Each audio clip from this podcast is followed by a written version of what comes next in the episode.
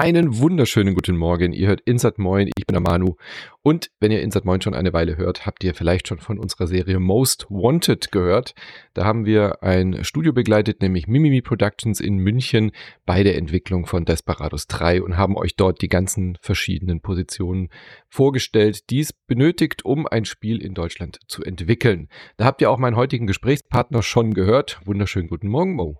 Hi ho, guten Morgen freue mich hier zu sein. Du bist Moritz Wagner. Wie ist deine aktuelle Berufsbezeichnung? Es ändert sich bei euch ja immer ein bisschen. es ist tatsächlich noch die gleiche wie letztes Mal. Es ist immer noch Head of Design. Also wir haben es geschafft, ein bisschen Consistency reinzukriegen. Sehr schön. Projekt Süßkartoffel. Das hatten wir damals in dem Podcast, in der Serie ja auch schon angesprochen. Das war der Projektname für euer aktuelles, für euer neues Spiel.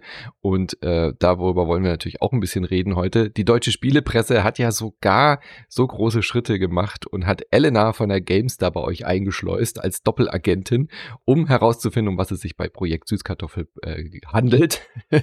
und was passiert? Elena bleibt einfach bei euch und ist jetzt fest bei euch eingestellt. So viel also zu unserem investigativen alternativen Plan. Naja, liebe Grüße an Elena an der Stelle. Jetzt ist es aber endlich bekannt gegeben worden aus Projekt Süßkartoffel. Nein, das Projekt heißt natürlich nur als Projektname so, wurde Shadow Gambit. Das ist euer neues Spiel und euer bisheriges Genre war ja immer die Echtzeit-Taktik auf Deutsch oder eben Realtime Tactics auf Englisch. Kennt man, äh, ist der gleiche Name seit Kommandos und Co. Und eure bisherigen großen Erfolge, Shadow Tactics und so weiter, haben natürlich auch in diesem Genre sich bewegt. Und euer neues Spiel ist ja eigentlich auch eine Fortführung dieses Genres, aber ihr habt euch jetzt dazu entschlossen, das Genre umzubenennen, habt dazu einen Blogpost geschrieben. Darüber möchte ich gerne mit dir reden heute. Sehr gerne, ja. Fangen wir doch erstmal mit dem Elefanten im, nee, im Porzellanladen? Nee, wie heißt das? Hoffentlich ist es kein Elefant im Porzellanladen. Nee, wie heißt, wie geht das Sprichwort? Mit der ich hab's Katz, jetzt voll versendet. Nee. Ich weiß, oh Gott, wir sind so schlecht. wie heißt dieses Sprichwort? Nee, ich, das ist Englisch. Elephant in the room. Das der, meine ich. Guck mal. Schon der Kaum bist du da, Englisch, geht schon wieder genau. das Denglisch los. Ja. Elephant in the room, der Elefant im Porzellanladen. Der ja, Denglisch ich wiederum, ja, I'm sorry. Also gut, dann fangen wir mit diesem Elephant an. Äh, Shadow Gambit ist euer neues Spiel. Worin unterscheidet es sich denn zu den bisherigen und was ist so euer Elevator Pitch, dass wir das erst am Tisch haben? Mhm. Also es ist weiterhin ein Stealth Strategy Spiel, da kommen wir noch nachher zu, der mhm. Genrebegriff, der neue, aber eigentlich das gleiche Genre, ähm, wo man eben aus einer Top-Down-Perspektive ein kleines Squad an Spezialisten steuert oder Spezialistinnen, ähm, die stealthig sich durch recht große Karten äh, hindurch äh, kämpfen oder stealthen müssen. Und das Wichtige ist, dass alle Charaktere sehr spezifische Fähigkeiten haben, die sehr einzigartig sind. Und es geht darum, diese Fähigkeiten zu kombinieren, um Gegnern aus dem Weg zu gehen, die aus dem Weg zu räumen und zu killen oder auch non-lethal, äh, sie nur zu knockouten und Missionen zu erfüllen in recht großen Karten. Das, was jetzt praktisch neu ist, ist sehr, ist, ist also das Main-Ding ist Magie. Ja, wir haben ein Fantasy-Setting, ähm, nämlich verfluchte Cursed Pirates ähm, und nicht mehr was Realistisches wie bei Desperados und Shadow Tactics und dadurch sehr, sehr viele Möglichkeiten in den Skills der Charakter, coole Sachen zu machen ähm, und auch in der Story. Und das andere große Thema, was neu ist, ist so die Freiheit und Offenheit des Spiels. Die alten Spiele waren normale, sehr lineare Maps, wo wir gesagt haben, du fängst hier an, gibt vielleicht ein kleines Branching an der Stelle und aber du kannst sagen, ich will das Objective so oder so lösen, aber du musstest immer gleich durch. Ähm, und wenn du die Mission gespielt hast, war sie vorbei und du bist in die nächste reingegangen und kamst nicht mehr zurück diese, an diesen Ort. Ähm, und du hattest, wir haben mal vorgeschrieben, welche Charaktere du mitnehmen musst. Und das sind beides Dinge, die jetzt sehr aufgebrochen sind. Das heißt, im neuen segelt man zu Inseln hin, kann sie von verschiedenen Seiten tackeln, ähm, erfüllt eine Mission auf dieser Insel, wie man möchte, nimmt die Leute mit, die man mitnehmen möchte, man unlockt die Leute, aber da kommen wir später noch zu dann alles. Ist auf jeden Fall mehr Freiheit und Magie. Das sind die geilen neuen Pitches. Ja, Magie hattet ihr ja mit Voodoo schon im Vorgängerspiel ein bisschen drin und jetzt habt ihr bei Shadow Gambit, The Curse Crew, natürlich noch ein paar mehr Möglichkeiten. Sehr schön, verstehe. Lass uns doch erstmal mit dem Begriff anfangen. Echtzeit-Taktik passt meiner Meinung nach doch eigentlich super zu eurem Genre. Also äh, Taktik ist ja das, was auf dem Schlachtfeld direkt passiert, im Gegensatz zu Strategie oder eben auch Rundenstrategie, sowas wie Civilization, wo man ja nicht direkt auf dem Schlachtfeld ist, sondern eben aus dieser Vogelperspektive, aus dieser Strategiesicht hantiert. Begrifflichkeit Echtzeit-Taktik gibt's ja schon seit Kommandos, Desperados und alle Spiele, die da so danach kam. Und andererseits wird ja bei Rundenstrategie dann auch der Begriff eigentlich falsch verwendet, wenn wir sowas wie Battle Isle haben.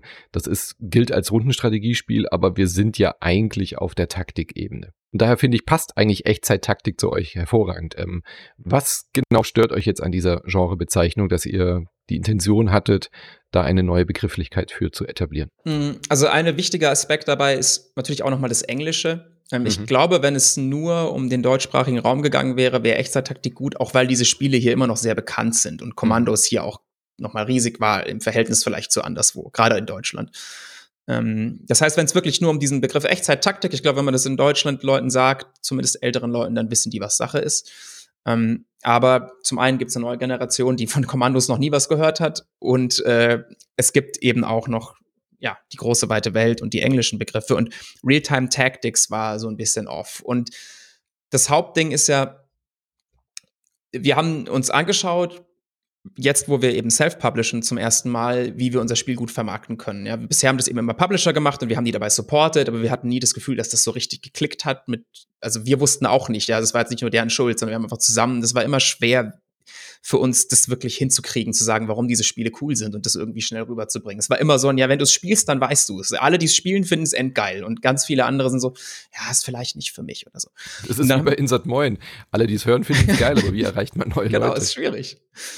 Und dann haben wir irgendwie geguckt, äh, zu sagen, also die Comms-Leute haben gesagt, welche Aspekte gibt's da? Und ein Aspekt war eben der, der Genre-Titel, der einfach immer so ein bisschen wonky war und der auch nicht wirklich konsistent. Also man merkt, wenn man sich so Artikel und Zeug durchliest, gerade im englischsprachigen Raum, es heißt immer irgendwie anders. Manche Leute nennen es ein RTS-Spiel, Real-Time Strategy Game. Manche Leute benutzen RTT, Real-Time Tactics. Manche Leute nennen es ein Tactics-Game. Ähm, es, es war nie wirklich gesynkt. Es war so ein so ein Ding.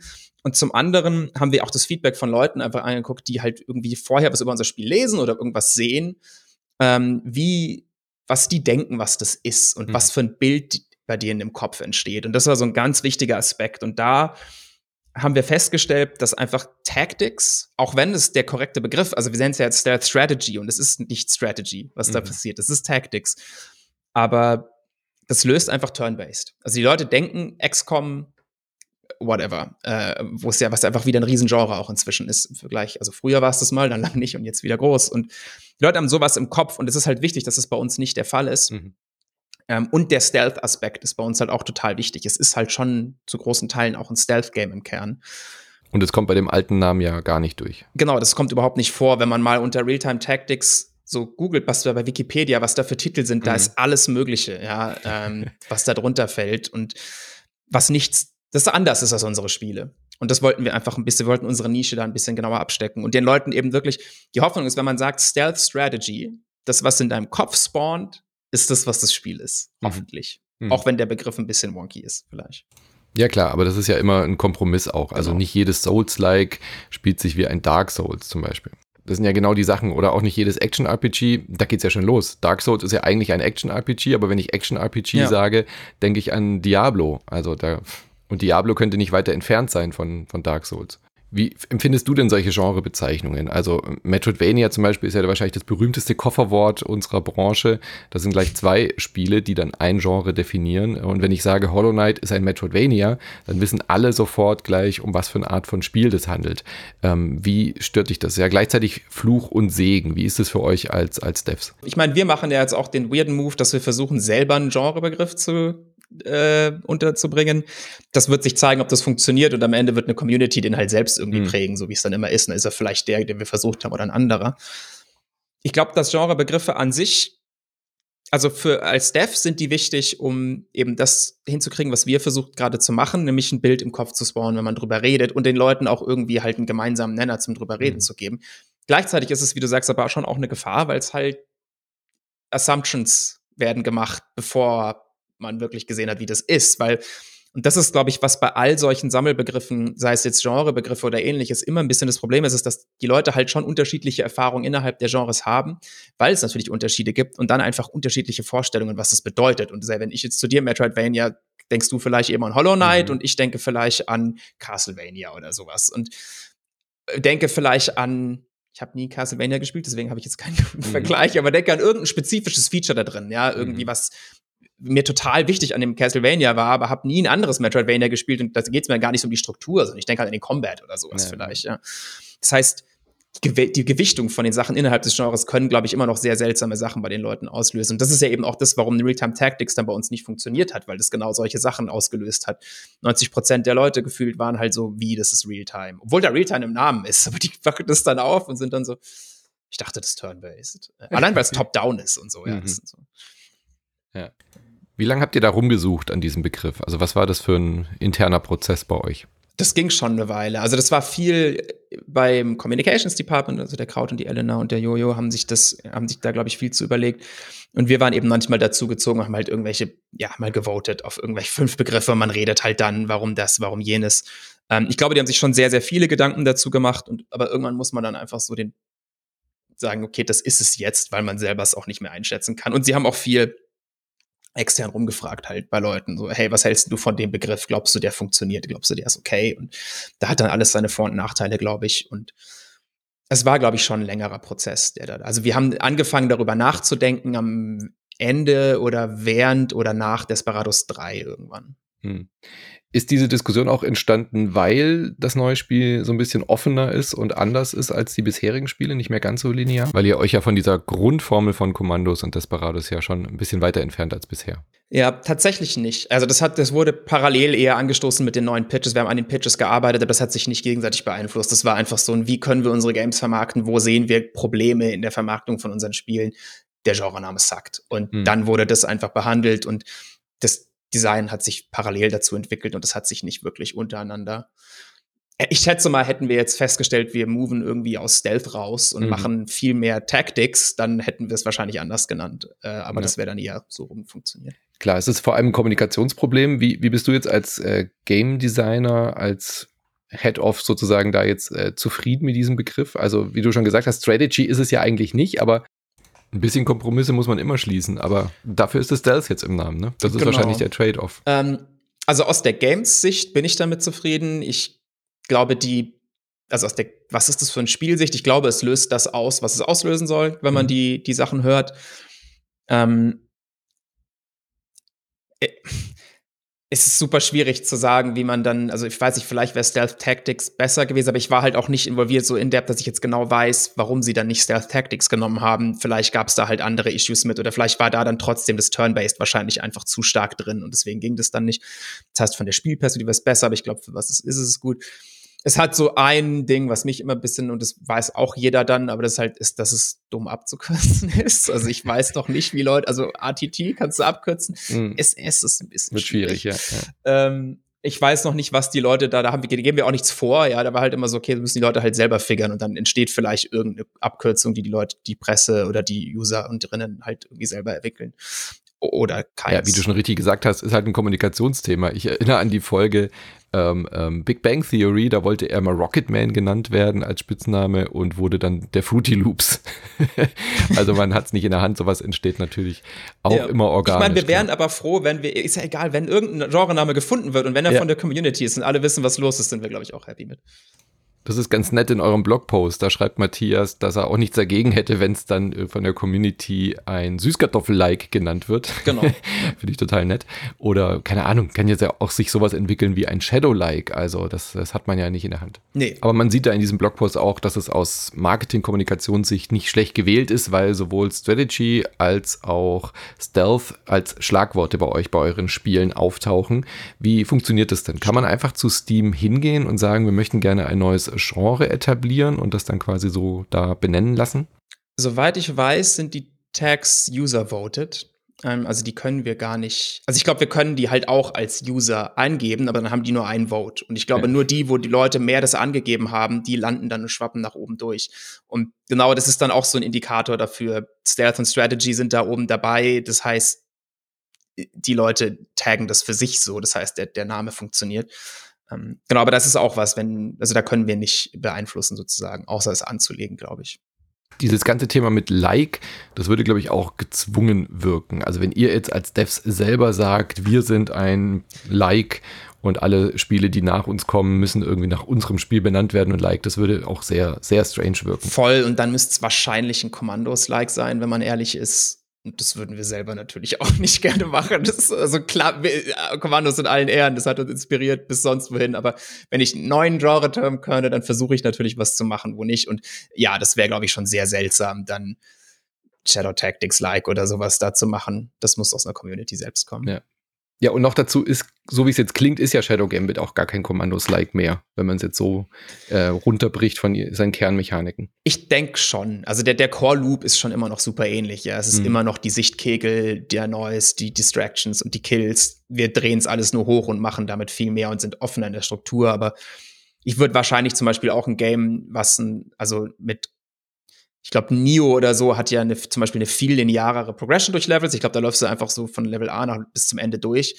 Und äh, bei Dark Souls hast du halt dieses offene, kannst überall hinlaufen und mhm. es ist trotzdem beides ein Souls-like. Und ich glaube, es ist eher auf dem Level die Changes, die wir haben. Oder halt wahrscheinlich wäre auch ein Game ohne Pyromantie und Magic ein Souls-like, mhm. wenn der Combat, Sword Combat gleich ist. Ganz krass finde ich es ja beim Begriff Roguelike. Also das hat sich ja so weit von dem entfernt, was Rogue eigentlich ist.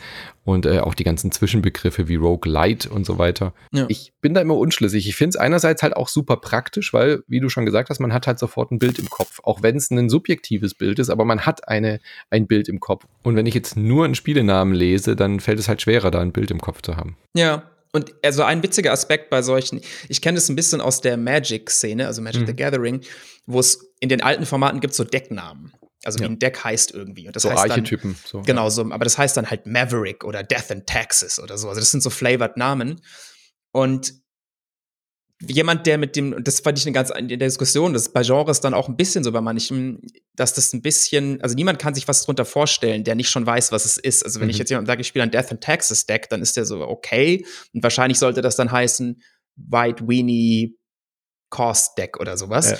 Und wenn man das jetzt bei den Genres nimmt, ein Roguelike, kein Mensch weiß, was Rogue war. Ja, ja also drei Leute haben wahrscheinlich Rogue gespielt, genau. das Original, ja. Und bei Metroidvania hast du ja selber auch schon gesagt, gibt es auch genügend Leute, die vielleicht genau. die Originale gar nicht mehr kennen. Also alle, die, die eigentlich andere referenzieren in sich, ja. die eben, weil Stealth Strategy ist ein Titel, wo ich so bin, okay, ich verstehe, ich weiß, was Stealth und was Strategy sind, zumindest hoffentlich irgendwie, ja, Stealth ja, ohne, als Nicht-Gamer ist es schon manchmal klar, das Wort macht Sinn, mhm. aber sich ein Game darunter vorzustellen, ist vielleicht schwierig.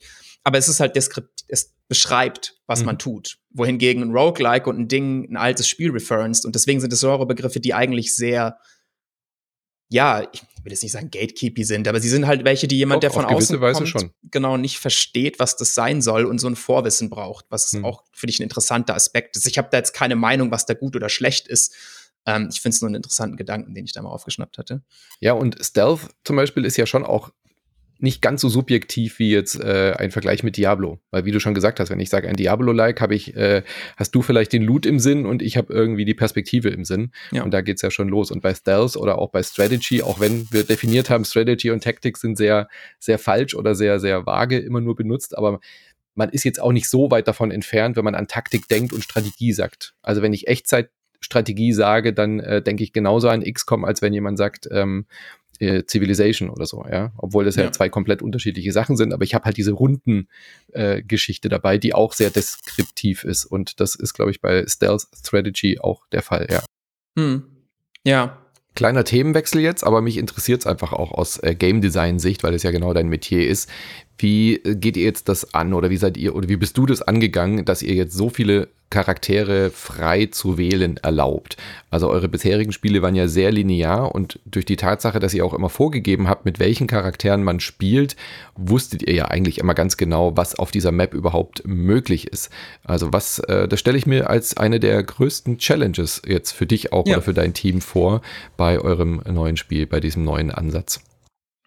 Das ist auf jeden Fall sehr challenging. Es ist recht lustig, weil ich eben nach Shadow Tactics habe ich so ein GDC Game Design Postmortem gegeben und hatte da als einen ganz großen Punkt, wie clever das ist, dass wir vorgeben, welche Charaktere man hat, weil mhm. wir das Pacing steuern können. Mhm. Ja, weil wir, obwohl wir sehr wenige Features eigentlich haben, das immer spannend halten können, weil wir dich zwingen mit einem anderen so.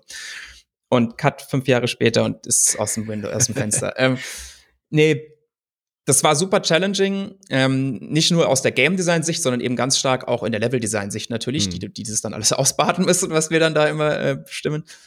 Aber also wir haben äh, einfach mal angefangen, äh, diese, diese offenen, das ist ja noch ganz viel anderes, eben man kann, diese Locations sind offen, ich kann da an verschiedenen Stellen spawnen. Das heißt, es ist auch nicht mehr mhm. so, der Leveldesigner oder die Leveldesignerin weiß, ich komme von unten, sondern ich komme von irgendwo. Jede, jede Richtung ist in Ordnung. Und ähm, ich denke, ein großer Aspekt, der uns dabei ein bisschen geholfen hat, ist, wir mussten die Challenges umdenken, mit denen wir die Leute konfrontieren. Ähm, und da sind ein paar Sachen dabei rausgekommen, um vielleicht in, in, es beispielhaft mehr zu machen. In den alten Spielen ist eine Challenge, die wir ganz oft haben, gerade in Shadow Tactics noch, das sind Desperados schon ein bisschen weniger, aber ist, wir haben einen Charakter, der nicht ähm, klettern oder schwimmen kann. Und es ist immer so ein bisschen, der muss aber irgendwo rein. Mhm. Und dann können die ganzen Infiltrator, Ninja Boys und Girls können da reinjumpen und machen alles vor und dann irgendwann machst du die Tür auf und der Mugen kommt mit seinem Armor da reinstolziert. Mhm. Und das ist eine Art Challenge, die in dem neuen Game überhaupt nicht mehr funktioniert, dadurch, wie diese Charaktere auch von der Magie her sind. Ja, also die haben einfach super viel Positioning Abilities. Ich kann mhm. eben da, das sieht man in dem Trailer vielleicht ein bisschen, kann Leute in die Kanone von der Gael reinsaugen und dann einfach irgendwo hinschießen. So über Wände drüber, auf Türme hoch und so weiter und dann sind die da einfach. Das heißt, da musste Leveldesign und wir auch total umdenken. Und es gibt so ein paar, also das heißt, diese ganzen Setups sind so, das ganze Spiel ist weicher geworden, würde ich sagen. Ja, es gibt nicht mehr so ein starke, du musst das so lösen. Das gab es vorher auch nie so wirklich. Es gab immer zehn Solutions pro Ding, würde ich sagen. Aber man sieht die nicht so einfach. Und jetzt ist es, ist es leichter, was das angeht. Das ist so ein Aspekt. Ähm, aber was wir dann schon festgestellt haben, ist, dass wenn die einfach Setups bauen, wie sie das immer gemacht haben, da schauen sich drei oder vier Guards an, einer läuft hin und her und so ein mhm. Zeug, dann funktioniert es trotzdem immer noch ziemlich gut. Also man mhm. muss da nicht total Sachen machen. Und wir haben so ein paar Dinge, das, das, der Kern da funktioniert, da mussten wir ein paar Dinge mussten wir halt sicherstellen. Und das eine ist, wir haben ja in unseren Spielen so Fähigkeiten, die ähm, die Position von Gegnern ändern. Also ich kann zum Beispiel pfeifen und dann kommt der rüber. Mhm. Wohingegen eine andere Fähigkeit wäre, ich werfe einen Stein und der guckt nur in die Richtung und geht nicht weg. Das nennen wir dann Position Changer intern. Und wenn man keine Position Changing Abilities hat, das macht einen starken Unterschied in der Schwierigkeit im Spiel. Mhm. Weil auf einmal gewisse Dinge einfach, wenn sich da halt drei angucken, ich krieg den da halt nicht weg. Ja, mhm. den einen, der da steht. Das wird sehr tricky. Das heißt, da haben wir uns überlegt, okay, was können wir machen? Und haben gesagt, okay, der erste Charakter, den wir haben, ist kein Position Changer, die A4, das ist der Main Character, die hat man von Anfang an. Und dann bauen wir es von der Story und der Struktur her so, dass du die Wahl aus erstmal nur zwei Charakteren hast und die sind beide Position Changer. Und danach kannst mhm. du jegliche Charaktere. Dass du safe bist und es quasi lernst, dass die wichtig sind. Aber genau, und wir haben auch sichergestellt, du hast einen, den du yeah. immer mitnehmen kannst. Und mhm. dann haben wir noch ein kleines Warning drin, dass wenn du eine Mission startest ohne Position Changer, sagt es einfach nur Are you sure? Weil es geht immer ohne Position Changer. Das ist kein Problem. Das die extra Challenge, ja. Genau, es wird ein bisschen schwieriger. Ähm, das war das eine Ding. Und ein anderes, was tatsächlich ein bisschen mehr wehtut äh, oder wehgetan hat, ist, wir konnten solche Sachen wie, also in unseren alten Spielen hatten wir so bisschen schlüsselschlossigere Charaktere. Sowohl der Mugen als auch der Hector konnten so einen starken Enemy-Type in so einem Duell besiegen. Ähm, und da konnte man halt super drum herum bauen. Aber oh, die Samurai sind da. Und dann, wenn mhm. du den Mugen nicht hast, das ist endschwer. Und wenn du ihn hast, das ist total einfach. Und wir wussten halt, ob du ihn hast oder nicht hast mhm. und konnten das deswegen so bauen. Und das wissen wir jetzt nicht mehr. Das heißt, diese Art Gegnertyp mussten wir anders umdesignen, damit die anders ist. Und wir mussten auch solche Sachen, wo Leute mehrere Gegner gleichzeitig sehr einfach töten können, das mussten wir auch zurückfahren. Mhm. Weil das ist auch so ein Ding, wenn ich halt drei Leute in die Mitte stelle, die sich unterhalten, ist das für die eine, das eine Enemy-Charakter-Setup äh, total schwer zu lösen. Und wenn du so jemanden hast, der alle drei mit so einem Schwertding da umhaut, dann ist das total einfach. Das waren so die zwei, sag ich mal, großen Fälle, wo wir. Also ist eher eine Balancing-Frage dann, oder? Also, ich meine, klar, ist auch Design, aber viel, viel mehr geht es ums Balance. Genau, um die Balance zu halten, dass es nicht zu einfach oder zu schwer wird irgendwann. Ja. Habt ihr im Umkehrschluss dann auch weniger geskriptete Sachen drin? Also so, keine Ahnung, da ist ein Stein und da kann ich dann hinlaufen, den runterschubsen und dass der auf die Wache fällt. Ist das eine, eine Konsequenz daraus gewesen? Oder habt ihr jetzt mehr diesem Sandbox-Charakter noch mehr solche Tools äh, anzubieten und äh, hinzustellen und einzubauen? Ähm, wir haben weiterhin genau diese Sachen drin, ja, diese Environment Kills haben wir die mhm. intern immer genannt. Ähm, es sind tatsächlich weil die Charaktere so viel krasser geworden sind und so viel mhm. stärker sind, hat man, und weil die Locations so offen sind und sowas, hat man nicht mehr so das Gefühl, dass man die so viel braucht. Das ist ganz mhm. lustig. Also wir waren mhm. dann so, ja, wir müssen jetzt alles voll mit Environment Kills slappen und haben da voll coole Design und dann irgendwann haben wir so, irgendwie will man die gar nicht mehr so viel benutzen, wie mhm. es in, in D3 und Shadow Tactics der Fall war. Die sind trotzdem noch da, weil die sind immer noch spaßig, aber sie nehmen irgendwie in wie sich das Spiel spielt eine niedrigere Rolle an, ähm, weil man einfach mächtiger ist. Mhm. Äh, das heißt nicht, dass das Spiel jetzt viel ein, also ich glaube, es ist einsteigerfreundlicher und man kann es einfacher machen, aber in den höheren Schwierigkeitsgraden ist es, glaube ich, schon noch so schwer, wie das immer war in den hohen Schwierigkeitsgraden. Man hat einfach mehr Optionen. Sachen zu machen. War das das für das äh, für das Testing dann auch nicht deutlich schwieriger oder zeitaufwendiger, weil du ich meine andererseits wird man wahrscheinlich auch deutlich überrascht und begeistert, wenn man merkt, okay, unsere offenen Systeme, unsere Sandbox äh, funktioniert, weil auch Dinge passieren, die unerwartet sind, aber die jetzt nicht gleich irgendwie Fehler werfen. Das ist doch dann wahrscheinlich auch der der der der die schöne Belohnung, wenn man solche Sachen dann erlebt, oder? Das war mega. Also das geht mir Jetzt so langsam, glaube ich, nicht mehr unbedingt so, aber es war wirklich jetzt zwei Jahre lang. Mhm. Jedes Mal, wenn ich irgendwie was Neues ausprobiere, also einfach Charaktere, ich, wir haben so einen Randomize-Button, der kommt mhm. dann auch ins Game, aber ich benutze den halt meistens, weil ich, keine Ahnung, außer ich will was Spezifisches testen, randomize ich mir einfach so ein Team zusammen, irgendwelche drei Leute. Und einfach alle Faktoren, dann zum Beispiel, es sind ja auch sowas, kann Tag oder Nacht sein auf der gleichen Location, wenn du da hingehst, je nach Mission. Ähm, und die Fähigkeiten, wie die untereinander synergieren von diesen Charakteren, das ist einfach, da entdeckt man so viel Fun-Zeug. Äh, mhm. Das ist wirklich. Also ich bin persönlich von dem Aspekt her, ich kann beim Rest noch nicht sagen, wie das alles funktioniert. Ja, das weiß mhm. man halt erst, wenn es wirklich da ist. Aber der Aspekt ist für mich mit Abstand das Beste, was wir gemacht haben. Das macht so krass viel Spaß mir und auch allen anderen im Team, soweit ich das weiß, immer noch. Und das ist so ein, wir haben so einen Weekly Playtest eingeführt irgendwann, ja, und die Leute spielen halt dann eine Stunde oder zwei Stunden die Woche ähm, irgendwas, nur damit sie das Spiel spielen. Und das hat auch immer Spaß gemacht. Also die Leute waren danach immer so, ich hatte Spaß, nach einem Jahr noch, ich nach mhm. anderthalb Jahren, ich hatte Spaß. Äh, es war einfach wieder geil. Ich habe XY kennengelernt. Und wir challengen uns dann manchmal eine Weile selber mit, äh, ich nehme jetzt Charaktere, die, weil die sind ja acht Stück. Und das heißt, jeder hat immer Favoriten und welche, hm. die er nicht so mag. Und dann challengen wir uns regelmäßig selbst mit, oder ich mache das inzwischen eigentlich nur noch, dass ich die nehme, wo ich eigentlich der Meinung bin, wow, die sind eigentlich nicht so gut, oder ich, ich glaube, das ist eine schlechte Wahl für diese Mission. Und dann merke ich immer wieder, holy shit, das geht ja hm. auch noch. Oder boah, der ist ja endgut. Und das ging im Team auch immer so. Die haben dann irgendwie, wir hatten immer die Diskussion, wo eine Person so war, oh, der, äh, weiß ich nicht, wenn man John Mercury, ja, so ein, der ist so schwach, ich weiß auch nicht, was ich mit dem anfangen soll, der ist total langweilig. Und im, danach meldet sich, wir haben so einmonatliche Meetings, wo die Leute sich halt da, wo wir uns austauschen. Und dann meldet sich eine Person so, was? Der John Mercury ist mein Lieblingscharakter, der ist endkrass, mhm. du musst das und das machen.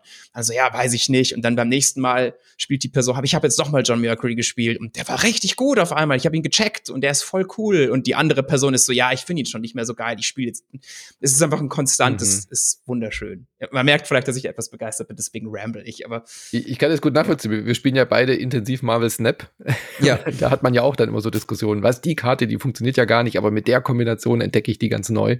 Also da äh, freue ich mich schon drauf, das dann auch in diesem Spiel zu erleben. Acht Charaktere ist schon auch eine ganze Menge. Ähm, da habt ihr euch auch nochmal gesteigert im Vergleich zu vorher. Ja, haben wir. Äh, das ist auch sehr stark der Magie zu schulden, dass mhm. wir jetzt halt da viel ausprobieren konnten und einfach ähm, wobei das auch im, im Kern vom Pitch war eben, es, es sind einfach mehr und du kannst dir aussuchen und du kriegst auch die Reihenfolge, wann du die unlockst, liegt bei dir. Also das ist eben mhm. auch nicht wie früher, dass die von der Story irgendwann kommen, sondern es ist in der Story eingebunden, dass du so, ja, die nennen wir die Schwarzen oder Black Pearls, deutsche Übersetzung, weiß nicht, ob es da schon gibt. Ähm, und mit denen kannst du die dann reviven und die holst du dir halt auf Missionen. Und du hast dann mhm. selbst die Wahl, die liegen alle auf deinem Schiff da irgendwo rum und bist dann so, jetzt möchte ich, der sieht witzig aus, ich nehme den oder so. Ähm, und acht Stück ist schon, äh, ist schon einiges, aber könnte sein, dass auch noch mehr dann down the line irgendwann kommen. also ein Grund, warum wir das ja auch, ist ein kleiner Cheat-Verrater, äh, aber warum wir es so strukturiert haben, dass man eine freie Charakterentwicklung ist, ist, dass es halt besser erweiterbar auch ist. Ja, wir hatten immer das Problem in Desperados und Shadow Tactics war so, was wäre der coolste DLC, den wir machen könnten? Ein Character. Mhm kriegst du halt nicht rein in die Story. Das mhm. geht einfach nicht. Der ist, der, was soll der da machen? Der hatte und da das Leveldesign halt auch nicht. Genau und, und bestehende der, Struktur. Ja. Der läuft dann einfach mit oder wie mhm. und sagt nichts oder so. Das ist einfach, mhm. das passt überhaupt nicht. Und jetzt haben wir halt die komplette Struktur von dem Game da riesig umgebaut. Nicht nur deswegen natürlich.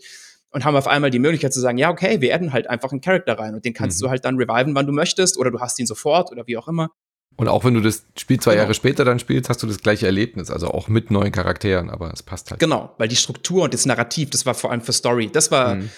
weil wir vorhin sehr viel über Leveldesign und so geredet haben, für Story und für Writing war es wahrscheinlich mindestens genauso massiv. Mhm. Weil wir nie wissen, außer einem Anfangscharakter und dann dem zweiten, wen du überhaupt hast. Also wir können überhaupt nicht mehr so schreiben mit, mhm die labern da über irgendwas, mussten wir sehr viel umdenken, weil es ja eine große Stärke unserer Spiele auch war, wie wir nicht verlieren, dieses, diese Story während Missionen und so. Das hat auch. Also es wird schon noch ein, auch ein narratives äh, Adventure sein, oder? Also das ist geht total jetzt nicht komplett weg. Ja. Nee, das ist, Story ist immer noch super wichtig für uns mhm. da und ist, das ist auch geil, weil wir eben halt Magie jetzt ja ein großer Faktor ist. Das heißt, die Story kann ein bisschen anders sein. Und eine Sache, die wir im Zuge dessen gemacht haben, ist, diese Games bauen, basieren ja sehr stark auf Quicksave und Quickload. Mhm. Eben, um, das, ähm. das, das, wollte ich vorhin noch sagen. Eigentlich wäre das auch eine schöne Genrebezeichnung gewesen, oder? Ja, F8er. Ja, genau. F8-like. ja, das hätten wir machen sollen. Nee, genau, aber die, die Quicksave-Quickload-Geschichte ist ja was, was immer drin war, also essentiell im Spiel ist, aber in der, in der Narrative nie vorkommt und dann immer so ein komischer Game, gamey Fourth Wall Breaking. Immersion-Bruch. Mhm. Genau. Und da haben wir gesagt, okay, jetzt mit der Magie, wir führen das ein und das ist jetzt tatsächlich eine Fähigkeit von dem Schiff, was man hat, der Red Mali.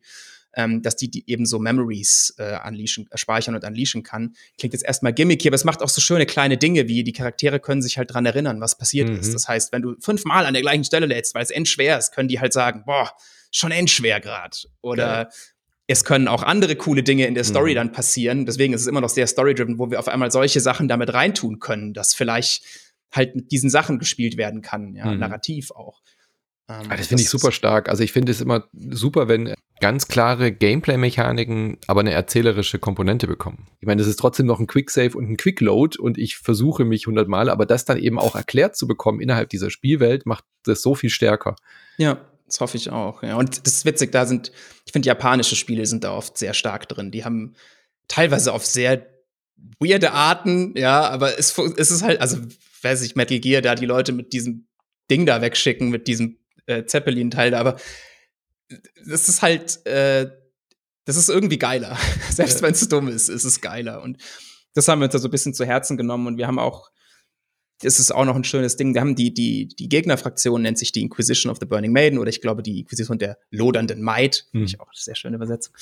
Ähm, die haben wir von Anfang an so designt von ihrer Fraktion und was die, was deren ähm, Ansätze an die Welt und alles sind, woran die glauben, wie die sich verhalten, dass die sehr gut mit einer Stealth-Game Gegner-KI mhm. äh, weil Stealth-Game-Gegner sind schon immer so ein bisschen grenzwertig. Die sind schon saublöd äh, in der Regel und Dürfen aber auch nicht zu klug sein, ja. ja genau, die müssen halt immer wieder so, ah ja, war wohl nichts, gehe ich mhm. mal zurück, obwohl da gerade eine Leiche entdeckt wurde und so, ja, also nach dem Alarm halt. Ähm, und lauter solche Sachen haben wir eben auch sehr schön narrativ in diese mhm. Fraktion einbinden können. Das heißt, ich glaube, das macht, das sind, also wir haben viel Wert auf das gelegt. Ich bin gespannt, wie, ob das bei den Leuten ankommt. Ja. Jetzt habt ihr ja einen kleinen Sprung gemacht von dieser Genreentwicklung hin zu mehr Sandbox, nenne ich es jetzt mal, aber die Grundmechaniken sind ja schon noch äh, gleich. Ich kann jederzeit anhalten, ich kann aber auch komplett in Echtzeit spielen. Ähm, diese, diese Programmierung habt ihr ja auch noch drin, oder? Dass ich sagen kann, du machst das, du machst das, du machst das und dann führt es gleichzeitig aus. Ähm, wie denkst du denn, wird sich dieses Genre weiterentwickeln? Also gerade weil das Thema KI ja auch gerade momentan riesengroß ist. Wir haben uns da auch schon mal drüber unterhalten, wann künstliche Intelligenz äh, wirklich mal Einzug findet in Spielen, weil eure KI ist ja wahrscheinlich auch immer noch so mit if, this, then und solchen Geschichten, also mit so ganz klaren Abfolgeplänen, die man im Prinzip auf dem Whiteboard aufschreiben kann. Glaubst du, dass sich da viel tun wird? Also, dass solche Sachen, die jetzt gerade bei ChatGBT und so auftauchen, dass eine KI wirklich auch Bezug nehmen kann auf den Sachen, die vorher waren und äh, da Dinge passieren, dass das im Game Development gerade bei so Strategy und Stealth Games irgendwie groß Einfluss haben wird oder sich da viel verändern wird? Ich habe immer mal wieder an dieses Interview zurückgedacht und gedacht, Alter, was hast du da nur gesagt? Es ist schlecht gealtert. Ich erinnere mich nicht mehr genau, aber ich glaube, es ist sehr schlecht gealtert. Ich glaube inzwischen, ja, wird es auf jeden Fall irgendwie. Also kann man noch nicht genau vorstellen, wie, aber dadurch, dass man jetzt einfach merkt, wie ins, also selbst in der Produktion und so wird es einfach total viel eingesetzt werden irgendwann.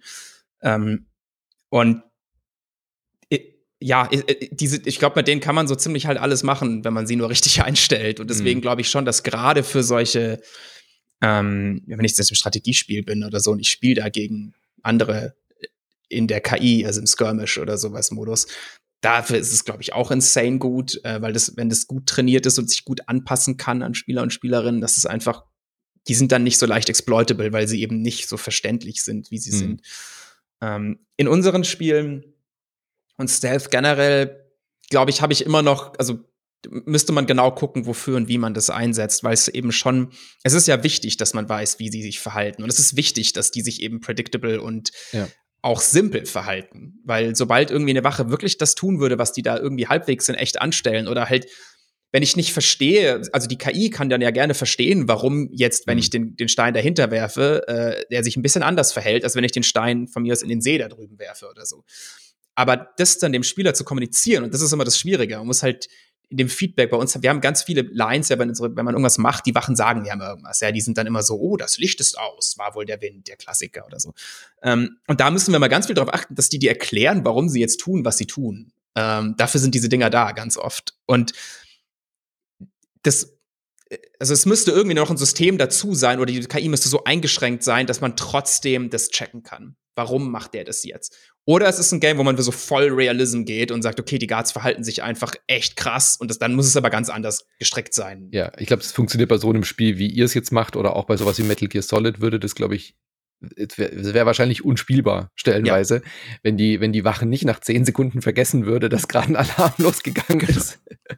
Oder sie dich sehen und du versteckst dich unter einer Kiste. Ich meine Paradebeispiel. Ja. Das äh, würde, glaube ich, tatsächlich wieder mal ein neues Genre hervorrufen. So Hitman in total realistisch oder sowas. Könnte genau, sicherlich auch funktionieren, aber komplett umdenken, was man als Spieler oder Spielerin da tun kann in so einer Welt, damit es Spaß ist. Das ist gerade dieses, ich weiß, dass die Wache immer diese Strecke läuft. Ich meine, keine Wache in echt würde wahrscheinlich immer komplett die gleiche Strecke laufen oder auch mal irgendwie anhalten, aber genau. das braucht es natürlich auch in so einem Spiel. Ja. Brauchst das Timing und das Ding. Deswegen haben wir eine religiöse Fraktion, die ein Ritus des Patrouillierens hat und der muss immer auf den Millimeter genau gemacht werden, sonst Geil. ist es, äh, sonst ist es unheilig. Genau. Sehr schön. Ein großes Thema in unserer Most Wanted Serie war ja auch, dass euer nächstes Projekt, also das jetzige, self-published ist, also dass ihr es selber rausbringt ohne Publisher. Ist jetzt nicht dein Hauptthema, klar, aber hat es für dich als äh, Developer, als Game Designer auch einen Unterschied gemacht? Hast du da einen großen Unterschied gespürt, dass ihr das jetzt selber rausbringt? Hat's auf jeden Fall. Also zum einen mache ich mir zumindest jetzt schon noch mal ein bisschen mehr Gedanken über was wird sich vielleicht wie verkaufen und so. Also das klingt jetzt negativ, aber so ist es gar nicht, es ist für mich kein negativer Effekt, sondern es ist einfach mehr, ähm, es ist mehr im Kopf, weil man halt mhm. weiß, okay, zum einen hat es, kann, es ist viel cooler, wenn wir sehr viel verkaufen und zum anderen ist es ziemlich scheiße, wenn wir sehr wenig verkaufen, weil unser ganzes Geld dann weg ist. Ähm, das ist High Risk, High Reward. Genau. Äh, das ist so ein Aspekt dabei. ein anderer ist einfach, man merkt, und das, da arbeiten eben ganz viele andere Leute an den Sachen, aber man merkt, wie immens viel Arbeit das schon ist, was die Publisher da teilweise machen. Mhm. Und also die ganzen Store-Backends von, wir haben ja jetzt eben, weil wir den das Announcement gemacht haben, da ging es halt darum, diese ganzen Store-Pages online mhm. zu bekommen, im, im, PlayStation Store, im Xbox Store. Und ich habe das selber nicht gemacht und ich habe es auch nicht gesehen, ich war nicht im Wirt, ich habe nur die Schreie von Schmerz und, und Verzweiflung wochenlang von den Leuten gehört, die das machen mussten, weil das das muss der größte Clusterfuck aller Zeiten mhm. sein. Also die Kommunikation mit Sony, Microsoft muss da halt schwierig sein, ja, mhm. weil du, du wirst von einem zum nächsten und keiner ist wirklich zuständig, was halt Riesen-Companies sind. Und du willst einfach nur diese fucking Page hochkriegen und wissen, warum da ein Error steht, der nicht in der Dokumentation vorkommt und das ist unmöglich und dann musst du andere, also das muss ziemlich painful gewesen sein. Dann haben wir eben so Dinge, wie wir machen die Trailer halt selbst. Das heißt nicht, dass wir sie in-house machen, aber wir geben mhm. sie halt in Auftrag und betreuen die komplette Entwicklung des Trailers. Was meiner Meinung nach dafür gesorgt, das ist zum Beispiel eine Upside. Ich finde, wir haben mit Abstand die besten Trailer, die wir jemals hatten äh, für unsere Spiele im Vergleich. Und sie wurden nicht mehr nachts um eins aus Versehen oh released. Gott, ja, das sind diese Sachen, die man besser versteht jetzt. Also uns ist sowas jetzt nicht passiert, aber ja, man versteht. Man versteht eher, warum sowas passieren genau. kann. Nee, also ich finde die Qualität der Trailers krass hochgegangen, ähm, vor allem von den Render-Trailers. Also ich finde, wir hatten immer ziemlich, mhm. to be honest, beschissene Render-Trailer und der ist, ich finde den echt cool. Also ich mag den echt sehr gerne jetzt ähm, weil wir da krass im Loop sein können und einfach das krass mitentwickeln und intern auch entwickeln, weil wir genau wissen, wie das Spiel ist und dann der Crowd, wenn halt und die wenn das machen, die wissen es halt so, die wissen, mhm. so soll das sein. Ähm, aber da bleibt auch end viel Arbeit, die natürlich dann einfach so raustrickelt, ja, irgendwie ja. so ein Zeug, wo man dann, ah, okay, jetzt muss man hier noch was machen, ah, wir müssen diesen Trailerbild noch mal hier, alles Sachen, die vorher so ein bisschen ähm, extern Klar. gehandelt werden. Aber ihr seid ja auch größer. Also ich meine, ihr habt euch ja auch jahrelang darauf vorbereitet. Das stimmt, aber ähm, wie wäre, ich meine, ich glaube, wir haben damals jedes Mal gesagt, wahrscheinlich, äh, es wird mehr sein, als wir denken. Mhm. Es ist mehr, als wir gedacht haben, wie es halt immer ist. Ähm, du hattest bei der Folge, wo wir über deinen Job gesprochen haben, bei Desperados und auch bei Shadow Tactics halt sehr über die Technik auch immer gejammert. Wie, wie ist das jetzt? Ähm, habt ihr schon bekannt gegeben? Also ich meine, es wird Multiplattform erscheinen. Äh, kommt es noch für die alten Konsolen oder bist du davon jetzt befreit? Alte Konsolen sind sind weg. Also wir machen nicht PlayStation. Ich freue mich ganz persönlich für dich, äh, ganz ehrlich. Also ich konnte mir nicht, also kann für mir nicht vorstellen, wie ihr das auf die alten Konsolen jetzt gekriegt hättet mit dem größeren Scope. Ja, nee, wir auch nicht. Äh, da, aber ich meine eher für die Coder natürlich und den Frieda und so, die, die Tech-Guys, die mussten da das meiste mal ausbaden. Ähm, nee, das, das wäre nicht gegangen. heißt nicht, dass es alles geil ist jetzt trotzdem. Diese Sachen sind einfach immer scheiße. Ähm, und Unity ist Unity. Mhm. Also es ist trotzdem anstrengend. Ich meine, es wurde immerhin jetzt ein Bug endlich gefixt, der seit Jahren uns geplagt hat, der jetzt da endlich draußen ist. Ähm, also cool, danke Unity. Ähm, aber es ja, Technik und Engine ist immer noch ein Pain Point, aber wir, die, wir handeln, also die Tech Guys handeln das gut äh, bei uns. So, die kriegen das, glaube ich, gut hin und es sieht alles gut aus gerade. Aber. Da hilft natürlich auch, dass ihr jetzt einfach diese jahrelange Erfahrung mit dem Genre, mit der Technik und mit dieser, mit dieser Engine halt auch habt. Ne? Genau, auf jeden Fall. Das hat auch beim letzten Mal so schon geholfen. Mhm. Das ist das, was uns überhaupt ermöglicht, solche krassen Sachen da zu machen mit der Engine so gut. Aber es ist schon, challenging, aber ich kann da, ich weiß es halt selbst nicht so genau, weil ich dann immer nicht, ich kriege immer nur die, die ja. Sachen mit in den Meetings, wo dann wie, und wie ist es jetzt gerade? Und dann so, ja, scheiße oder mhm. so. Und dann, ähm, also ich glaube, ist bei den Konsolen und so cool, weil es nur noch die Next-Gen-Konsolen sind. Auch die sind teilweise weird, aber deutlich angenehmer, weil sie stärker mhm. sind. Und näher beieinander technisch, oder?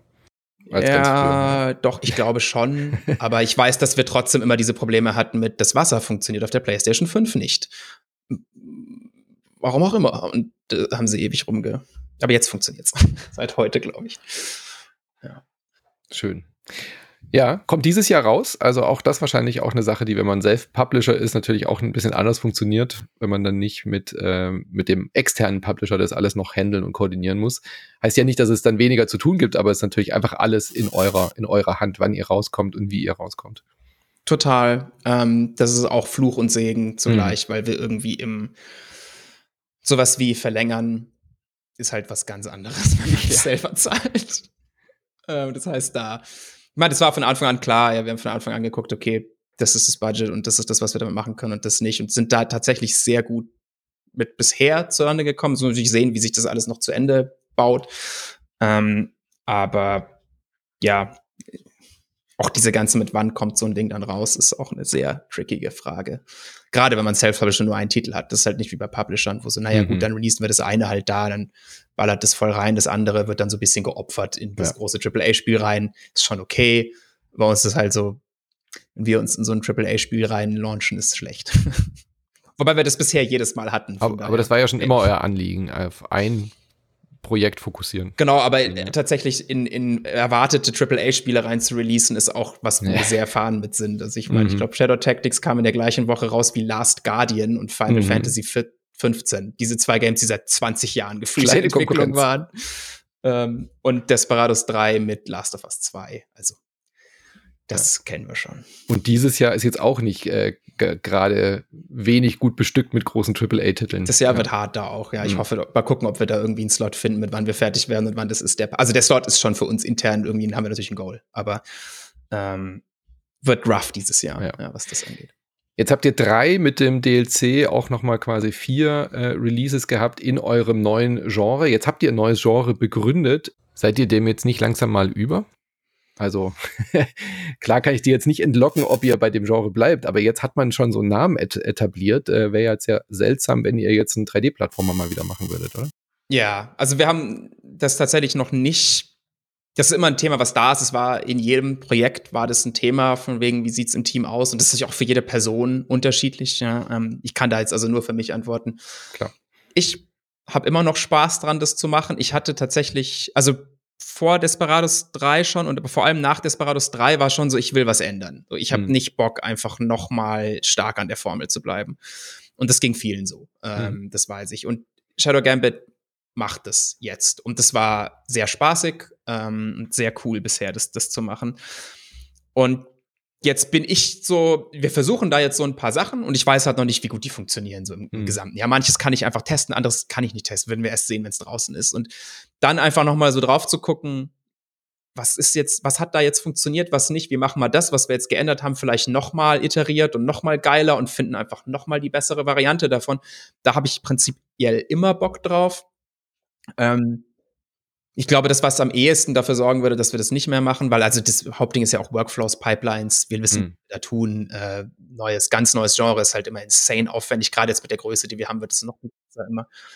Ähm, aber was natürlich, wenn jetzt das Game nicht gut laufen würde, zum Beispiel sagen würde, okay, die Nische ist halt nur so groß, wie sie ist und unsere steigenden Budgets können damit nicht mehr, funktioniert nicht mehr, wovon ich jetzt nicht ausgehe, aber es kann halt passieren. Es ist ein mhm. Titel, das wäre, glaube ich, am ehesten der Moment, wo wir so sind, okay, was, was machen wir jetzt? Ja, wir nehmen, was machen wir mit unseren Stärken, was ein anderes Genre ist, wo wir das, der Meinung sind, da ist mehr Playerbase. Da, da spielen so viele Faktoren eine Rolle, das kann man, kann man gut nachvollziehen, klar. Mhm. Sehr schön. Ja, vielen lieben Dank, dass du uns hier Rede und Antwort gestanden bist. Äh, so ein bisschen eine Mischung aus eben diese Genre-Diskussion, die ihr neu eröffnet habt, aber dass du uns auch Einblicke gegeben hast in das neue Spiel, wie das alles sich unterscheidet von den bisherigen. Und ich glaube, dass das äh, auch eine neue Zielgruppe erreichen wird. Also ich drücke euch die Daumen dafür. Klingt zumindest so, als wäre der Zugang jetzt auch leichter, dadurch, dass man eben mit ganz vielen verschiedenen Charakteren spielen kann. Und ähm, viele glaube ich, bei den alten Spielen haben ja auch gesagt, dass es ihnen zu schwer ja. war oder zu, zu eng gemascht äh, quasi war, dieses Spiel. Also ich glaube, da habt ihr eine ganz gute Entscheidung getroffen. Klingt für mich zumindest so, als käme man da ein bisschen leichter rein. Hoffe ich auch, ja. Ähm, es ist also auf jeden Fall noch ein Mini-Ding für Leute, die unsere Spiele gespielt haben. Es ist ein sehr, sehr befreiender Moment, wenn man einfach mal an Wachen vorbeischleichen kann, weil sie einem vollkommen egal sind, weil sie für diese Mission nicht mattern. Das ist sehr schön. Sehr schön. Und ich versuche es zu etablieren, dass es Süßkartoffel-like wird. Der Auch das Allerbeste ausgewählt. Das, das wird es jetzt wahrscheinlich einfach. Ja, ja, genau. Das ist Kraut so ist schuld. Ha, ja, und, und dann habt ihr immer einen Grund, Kraut zu ärgern. Das ist doch gut. Kraut-like, weil es ein deutsches Spiel ist. Mhm. Okay. Na gut. Wir nehmen weiter Vorschläge an. Äh, wenn ihr Ideen habt für den Genrenamen, dann äh, meldet euch äh, bei Mimimi oder schlagt auf Steam vor. Ich bin gespannt, ob das äh, gelingt, euer Experiment, also in mehrererlei Hinsicht. Äh, ich glaube, das Spiel wird gut genug, als dass ihr da euch keine großen Sorgen machen müsst. Aber ob das mit der Genrebezeichnung klappt, das bleibt abzuwarten. Ich bin sehr gespannt. Ich drücke euch die Daumen und ihr kündigt ja nach dem Release wahrscheinlich dann auch bald schon wieder das nächste Gemüse an für den nächsten Projektnamen. Das ist schon, steht schon seit fünf Jahren oder sowas fest. Hm, Nicht was oh, es ist, sondern wie es heißt. Und zwar ist es dann Mangold. Ach, Mangold, da, stimmt, das hattet ihr auch schon mal erwähnt. Genau, ja. da gibt es die Geschichte, wie der Jojo drauf gekommen ist. Der ist irgendwie im Zug gesessen, fünf Minuten lang, und wir haben gerade Kartoffel gemacht. Mhm. Und dann wussten wir, das nächste ist Süßkartoffel, weil gleiche Art Genre, ding, ding, ding. Und dann hat er sich überlegt, hat er gegoogelt, was man denn benutzt, um den Boden nach einer ah, langen Kartoffelernte cool. wieder frisch zu machen. Und mhm. eines dieser Dinge ist wohl Mangold, was man dafür verwendet. Und weil es eben darum ging, diese bisschen diese Frage ja. von, hat man Bock, das Gleiche die ganze Zeit zu machen? Großartig. Ähm, jetzt heißt es einfach Mangold. Aber wenn man, wie man an Süßkartoffeln sieht, ihr, ihr seid jetzt auch nicht in einem Süßkartoffelanbaugebiet gelandet vom Thema. Also wirklich was ableiten davon äh, lässt sich nicht. In unserem Discord hat schon einer gefragt, gibt es auch Süßwasserpiraten oder warum Süßkartoffeln? Oh.